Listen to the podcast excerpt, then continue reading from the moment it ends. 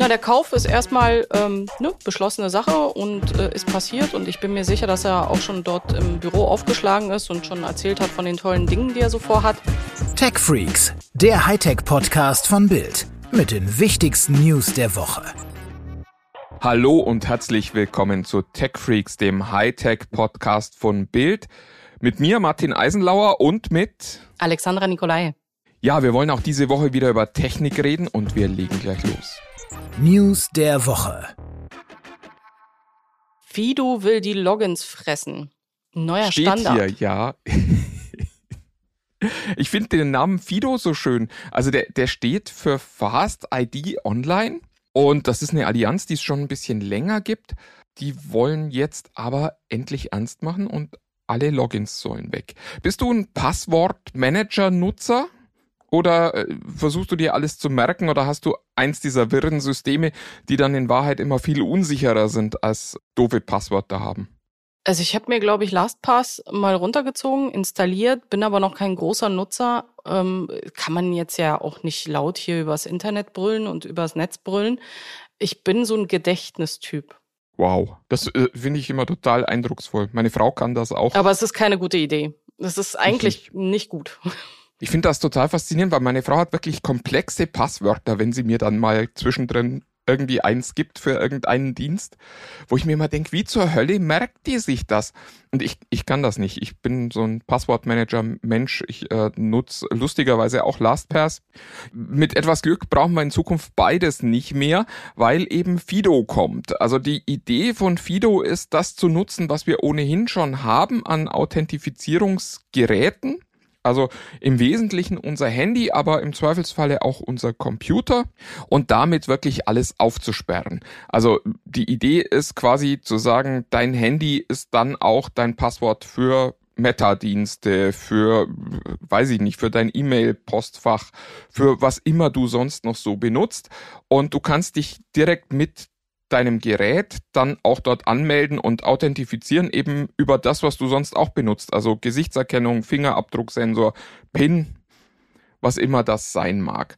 Und das finde ich schon eine sehr, sehr schlaue Idee. Die Idee ist nicht neu, aber jetzt äh, zum World Password Day haben äh, Apple, Google und Microsoft angekündigt, dass sie das unterstützen wollen. Und damit ist natürlich eine wichtige Hürde gefallen, weil äh, jetzt könnte es langsam mal losgehen. Ja, ist, ein, ist eine sinnvolle Ergänzung, finde ich. Ähm, nur was passiert, wenn ich mein Telefon verliere? Na, dann hast du die Credentials ja im Zweifelsfall noch auf einem zweiten Gerät. Im besten Fall. Also es ist im Wesentlichen so, wie wenn du halt äh, bisher auch dein, dein iPhone verlierst. Das ist aber gesperrt. Du kannst dich ja aber in deinen äh, iCloud-Account einloggen und das nächste iPhone das du dann kaufst, auch wieder entsprechend benutzen.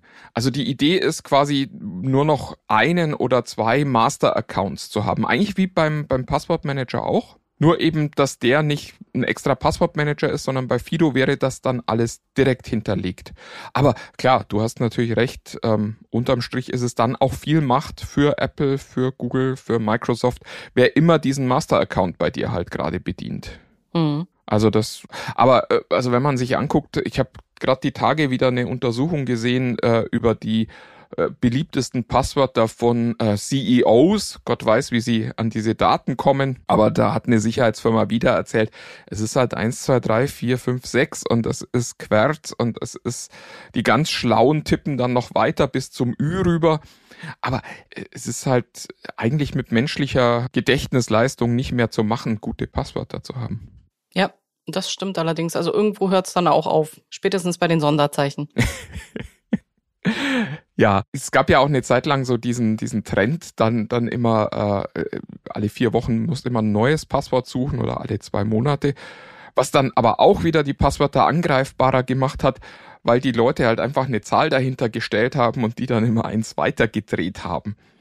Was jetzt auch von dem Computer relativ einfach zu hacken ist. Und die Idee ist jetzt halt wirklich äh, quasi dann nur noch ein wirklich langes, sicheres Passwort zu haben. Ich bin sehr gespannt. Also ich bin auch gespannt, wann das bei uns ankommen wird. Also das ist jetzt ja erstmal nur eine Absichtserklärung dieser Firmen, äh, wann wir tatsächlich mal ein Fido-Login irgendwo sehen. Mhm. Hast du schon mal eins gesehen irgendwo? Ich kenne das immer nur Aus der Presse. 2020 habe ich, glaube ich, das erste Mal drüber gelesen. Nee, das nicht. Also kann ich nicht behaupten. Mich erinnert das Ganze nur so stark an irgendeinen Film, der mir gerade nicht in den Sinn kommt mit My, my Voice is my Password und äh, oder My Face is my Password. Aber ähm, ja, wir kopieren ja nur das, was wir im Kino sehen in vielen Fällen, auch äh, beim Thema Innovation. Könnte man auch mal einen eigenen Podcast drüber machen, inwieweit quasi Innovationen überhaupt erst möglich werden, weil es sich erstmal jemand erträumt hat. Mhm. Ich, da bin ich mit dabei. Und warum wir immer noch nicht beamen können, das ist ja das eigentliche Drama. Das ist wahr. Das, das ist eigentlich das Schlimmste. Das stimmt. Inside Internet. Unsere nächste News spielt auch im Internet. Alex, äh, du bist ja ein großer Fan von äh, Elon Musk, soweit ich mich erinnere.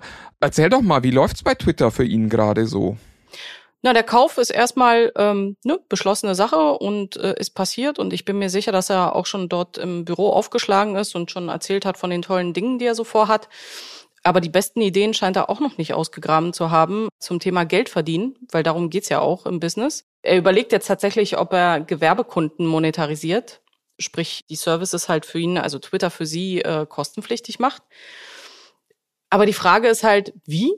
Und ansonsten, was auch noch mit hochploppt, ist, wie wird er denn in Zukunft das Thema Redefreiheit, das er ja gerne an Gesetz orientieren möchte, wie wird er das umsetzen? Das finde ich total spannend, ehrlich gesagt. Also er hat ja geschrieben, Redefreiheit muss sich einfach nur am Gesetz orientieren, nicht an irgendwelchen Standards, die sich Twitter quasi selbst geben würde. Und das finde ich schon sehr bemerkenswert, weil, also über welches Gesetz spricht er? Er weiß wahrscheinlich ja, dass Twitter überall auf der Welt benutzt wird. Und äh, sprechen wir da dann über das thailändische Gesetz, wo ich den thailändischen König nicht beleidigen darf? Sprechen wir über äh, deutsches Gesetz, wo ich den Holocaust nicht leugnen darf? Äh, sprechen wir über US-Gesetz, wo sich Leute irgendwie schwer äh, angeschlagen fühlen, wenn mal ordentlich geflucht wird. Ich bin wirklich sehr gespannt, wie er sich das vorstellt. Vielleicht ist es leichter, zum Mars zu fliegen, als auf der Erde Kommunikation zu regeln. Ja, das glaube ich in der Tat. Ich glaube, wir werden vorher auf dem Mars landen, bevor wir eine Lokalisierung und eine sinnvolle Abbildung im Internet über das Thema Redefreiheit und ja, digitale Redefreiheit und das halt vernünftig abgebildet haben. Er hat sich jetzt ja auch äh, so quasi Hilfskapital geholt, irgendwie sieben Milliarden hieß es, ja, von irgendwelchen Scheichs und von anderen Quellen, wo man eher so sagt, naja, wer weiß, ob man möchte, dass die jetzt in Zukunft bei Twitter irgendwie mitreden müssen. Da, daran glaube ich ehrlich gesagt gar nicht, weil ich glaube, Musk wird einfach niemanden mitreden lassen. Aber äh, es, es zeigt schon so ein bisschen, äh, dass das vielleicht gar nicht so viel Spaß ist, äh, wie er sich das vielleicht gedacht hat im ersten Moment, oder? Der klassische Fehlkauf, die Leggings, die mir hinterher nicht steht. Sehr, sehr schön. Mich würde es auch interessieren, wie das bei Twitter jetzt so ist. Mhm. Wenn du da so angestellt bist, auch, auch ganz so im oberen Management, wo du bisher ja irgendwie Chef warst und wie du da jetzt so in deinem Büro sitzt mhm. und dir denkst, wann kommt er? Wie geht's weiter? Habe ich noch einen Job übermorgen? Genau, wenn er kommt, was wird passieren und ähm, was darf ich sagen? Und was darf ich nicht sagen? Weil ich glaube, die Aufsichtsräte sind ja schon, da, da bist, glaube ich, relativ entspannt, wenn du im Aufsichtsrat von Twitter gesessen bist bisher. Aber gerade so im, im äh, also auch im mittleren Management, wo du bisher gesagt hast, oh, ich habe eigentlich, glaube ich, einen ganz guten Job bisher gemacht. Und ja, vielleicht musst du jetzt woanders bald einen ganz guten Job machen. Das finde ich schon sehr bemerkenswert. Ja. Und ich frage mich ehrlich gesagt auch, ob das vielleicht nochmal so eine Signalwirkung hat. Also bisher war es ja so, irgendwann hatte sich Jeff Bezos mal für 250 Millionen ähm, die Washington Post gekauft und das so als Hobby betrieben seitdem. Und jetzt kauft sich Musk Twitter. Ich weiß nicht, ob da so ein, so ein Bezos nochmal nachdenkt, ob so ein Gates nochmal nachdenkt, ob er vielleicht auch irgendwas kaufen will, was er eigentlich total toll findet. Darüber muss ich mal nachdenken, weil äh, interessant wäre ja, was dann Gates kaufen würde. Ja, wer, wer könnte noch was kaufen? Warren Buffett, der, der jetzt ja äh, so kurz vor Ableben steht, ich glaube, das kann man schon sagen. Was könnte der kaufen? Lebensverlängernde Maßnahmen? Ja, ich tippe mal, dass er da schon investiert, aber wobei der, der trinkt ja weiterhin täglich äh, nur Cola, erzählt er immer so schön. Vielleicht konserviert das irgendwann auch bei hoher Konzentration. Ja, Das sage ich auch immer. Die Kohlensäure kann nicht so schlecht sein. Ich glaube, wir beenden das Thema jetzt und äh, machen mal weiter. Today we're introducing unser täglich Apple gib uns heute. Wir haben noch eine Katastrophennachricht für alle Apple-Fans. Die, die hatten ja schon Produktionsschwierigkeiten und jetzt geht die sogenannte iPhone City in den Lockdown in China. Ja, das ist Panikmodus und das ist überhaupt nicht witzig und darüber muss ernsthaft gesprochen werden. ah, ich sehe ich seh schon, du hast auch die, die richtige Temperatur für das Gespräch. Äh, de de definitiv. Zumal heute übrigens ja für die Apple-Jünger auch Feiertag ist. 6. Mai 98 gab es ja den ersten iMac. Oh. Im Ernst, was, wenn das zu spät kommt und das, äh, das zerstört ihnen ja auch das Weihnachtsgeschäft?